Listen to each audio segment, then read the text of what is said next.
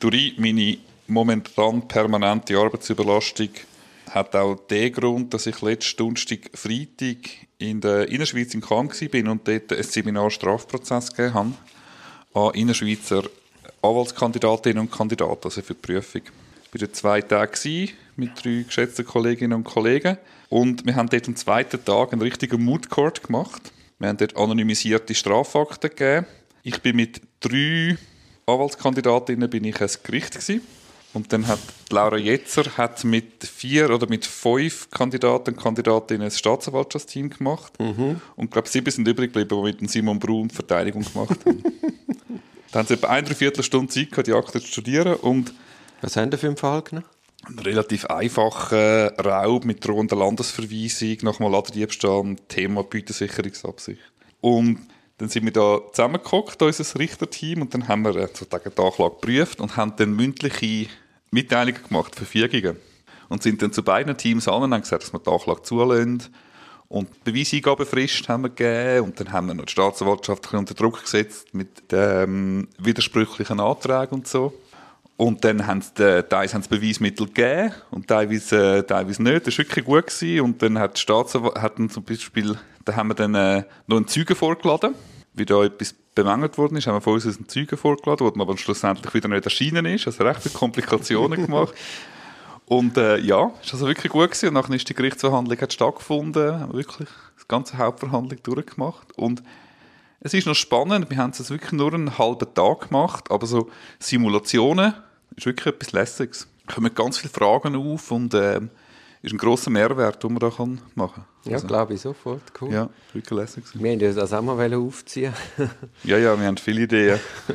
Irgendwann machen wir das. Genau. Gar nicht in diesem Zusammenhang eine schlechte Überleitung, aber mir ist das noch in nach nachgehangen, nachdem wir dort über den Fatih und seinen Klient, der verhandlungsunfähig mhm. war, diskutiert haben. Stichwort wohlverstandenes Interesse, oder?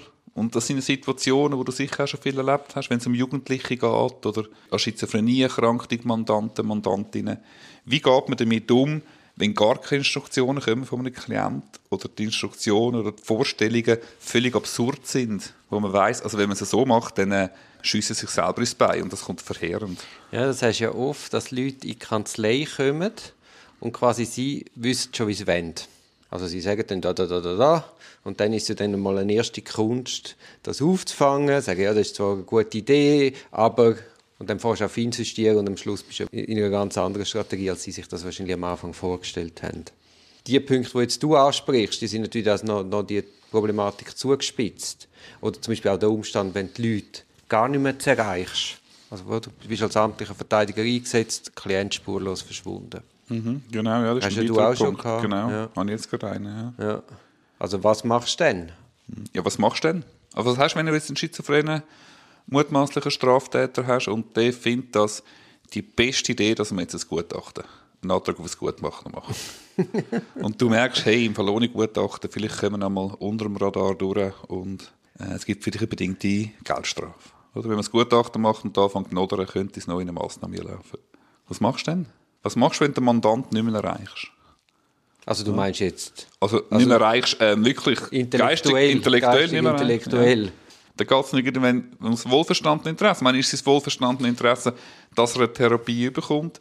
Ist es das wohlverstandene Interesse, dass man stationäre Massnahmen verhindern kann? Also ich habe es noch nie erlebt, dass ein Klient, der physisch erreichbar ist, dass ich nicht mit ihm auf eine Linie gekommen bin. Es gibt ja so Anwaltskollegen, die dann so schimpfen und äh, der will jetzt das, jetzt mache ich es halt, wie er es will.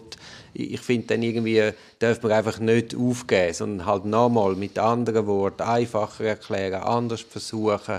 Wenn man ja selbst von dieser Strategie überzeugt ist, muss man sie dem Klienten auch verkaufen können. Sonst ist sie vielleicht doch nicht so gut, wie man selber meint. Ja, das ist ein guter jetzt, Punkt. Jetzt bei der Schizophrenie ist es natürlich noch mal etwas anderes. Das hatte ich auch mal. Gehabt. Und dort habe ich so gemacht, der ist irgendwie von, von einer Wahnvorstellung ausgegangen. Und ich habe dann quasi seine Wahnvorstellung wie ernst genommen. Ich habe sie, genau, ja, ja, das, das ist ganz Wort. ich habe sie ernst genommen. Ich habe wie ihn respektiert in seiner Sicht. Ich weiß jetzt nicht mehr genau, was es war. Auf jeden Fall hat er Verfolgungswahn gehabt und weiß ich was, wer alles hinter ihm her ist und das gar nicht bestritten. Und dann vor dem Hintergrund zu sagen. Aber es ist natürlich ein Stück weit eine Manipulation, ja. Ja, also ich denke jetzt beim Fatih ist es sicher nicht einfach gewesen mit seinem leider mittlerweile verhandlungsunfähigen Beschuldigten. Aber dort hat man vielleicht noch in schwarz oder weiß, oder? Ja, also was ist das Interesse von ihm? Ist es das Interesse, dass seine Angehörigen möglichst viel von dem Geld wieder rüberkommen oder möglichst wenig? Der Entscheid ist einfach oder einfacher als in anderen Mhm. Ja, ja. Situationen, wo es darum geht, einen Beweis stellen oder nicht stellen, ähm, einen Zeugen einvernehmen, nicht einvernehmen mit der Risiken. Eben ein eigenes Gutachten machen, Machen ja oder oder nein. Ja. Nein, nein, jetzt, äh, beim Vater sehe ich es auch nicht so zugespitzt kompliziert. Mhm. Aber auch da ist natürlich Kunst, das rechtzeitig zu merken, zu antizipieren, sich rechtzeitig zu überlegen, was brauche ich alles. Mhm.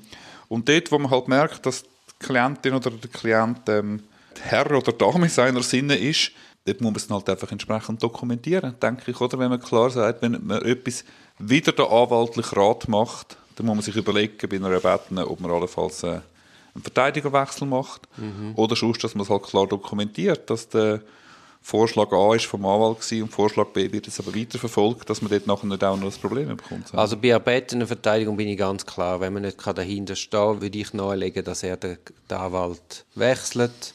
Also nicht kuschen, am Geld zu lieb. Und allenfalls hat ja dann das, ist dann das so eine paradoxe Intervention. Und das andere ist bei der amtlichen Verteidigung, dort ist, du schüttelst den Kopf. Ja, ich, ich glaube nicht, du hast absolut recht. Ich meine, wenn du das so zum Ausdruck bringst, transportierst du damit die Botschaft, dass so wie wie du denkst, ist es richtig. Und es gibt nur eins richtig und das andere ist falsch. Und wir müssen schon anerkennen, wenn wir, ich habe es schon mal gesagt, Strafverteidigung ist wirklich wie Chili und gar nicht machen. Wir wissen erst ganz am Schluss, wie es rauskommt. Und so der eigene Erkenntnishorizont ist ja wirklich auch begrenzt. Und vielleicht ist eben B am Schluss besser als A. Wir wissen es ja nicht Ja, genau. Wir können ja Das nur, stimmt. wir können ja nur gewichten Ja, ja. mit den Risiken und. Chancen. Nein, ich rede jetzt weißt, von so Sachen, weißt, die völlig klar sind. Dass Genau, dann ist etwas anderes, genau. gehst einfach mit dem Kopf durch die Wand und Mhm. die Wand ist einfach zu dick.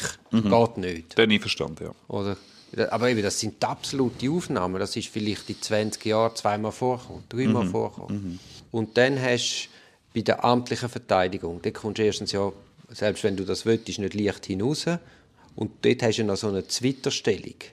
Also Ja. du bist nicht unbedingt an die Instruktionen gebunden. Sehr ein heikles... Kommt ein darauf an, auf was bestellt ist. Wenn du irgendwie den 130 Liter AC oder so machst, wenn, man, wenn die Person nicht in der Lage ist, ähm, die Interessen selber zu wahren, dann ist eigentlich die Antwort schon der Bestellungsverfügung. Dann braucht es sich genau, um Mhm. an seiner Stadt etwas zu entscheiden. Bei den anderen ist es heikler, ja.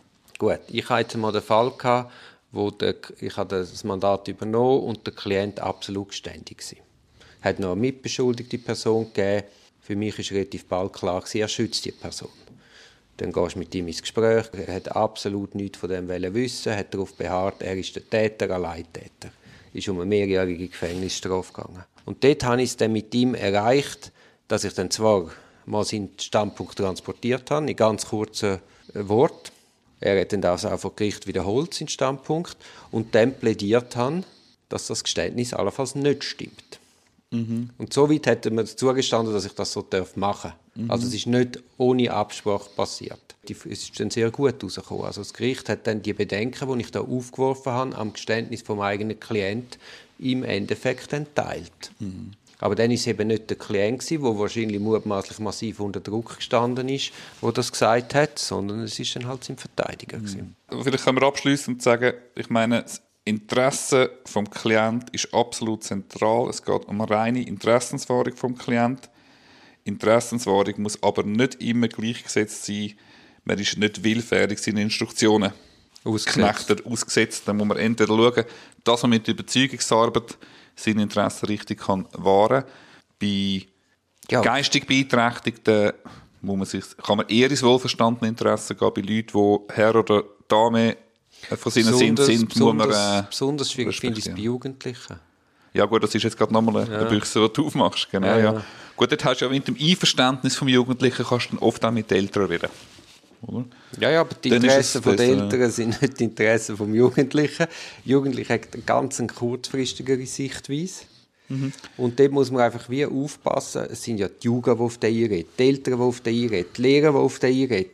Und dann darf es einfach nicht sein, dass sein Anwalt auch noch meint, er wüsste es besser als der Jugendliche selber und auch noch in die Schiene geraten. Ja.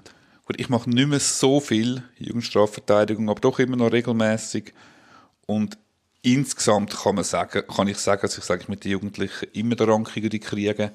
Und Jetzt einfach aus meiner Sicht, ich meine, unsere Jugendanwaltschaften machen ihren Job insgesamt grossartig und das kommt eigentlich sehr oft gut raus. Es gibt, es gibt schon widerspänstige, widerspänstige Mitglieder von der Strafverfolgung, aber ich erlebe es eigentlich im Großen und Ganzen ähm, sehr im Interesse.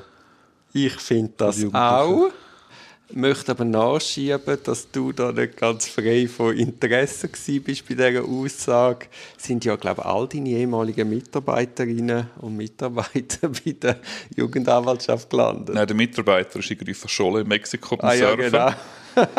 das stimmt. Das ist Costa Rica. Ja, genau. Mitarbeiterinnen sind tatsächlich bei zu der Jugendstrafverfolgung, machen ihren Job dort exzellent. Und wenigstens nicht zur Staatsanwaltschaft.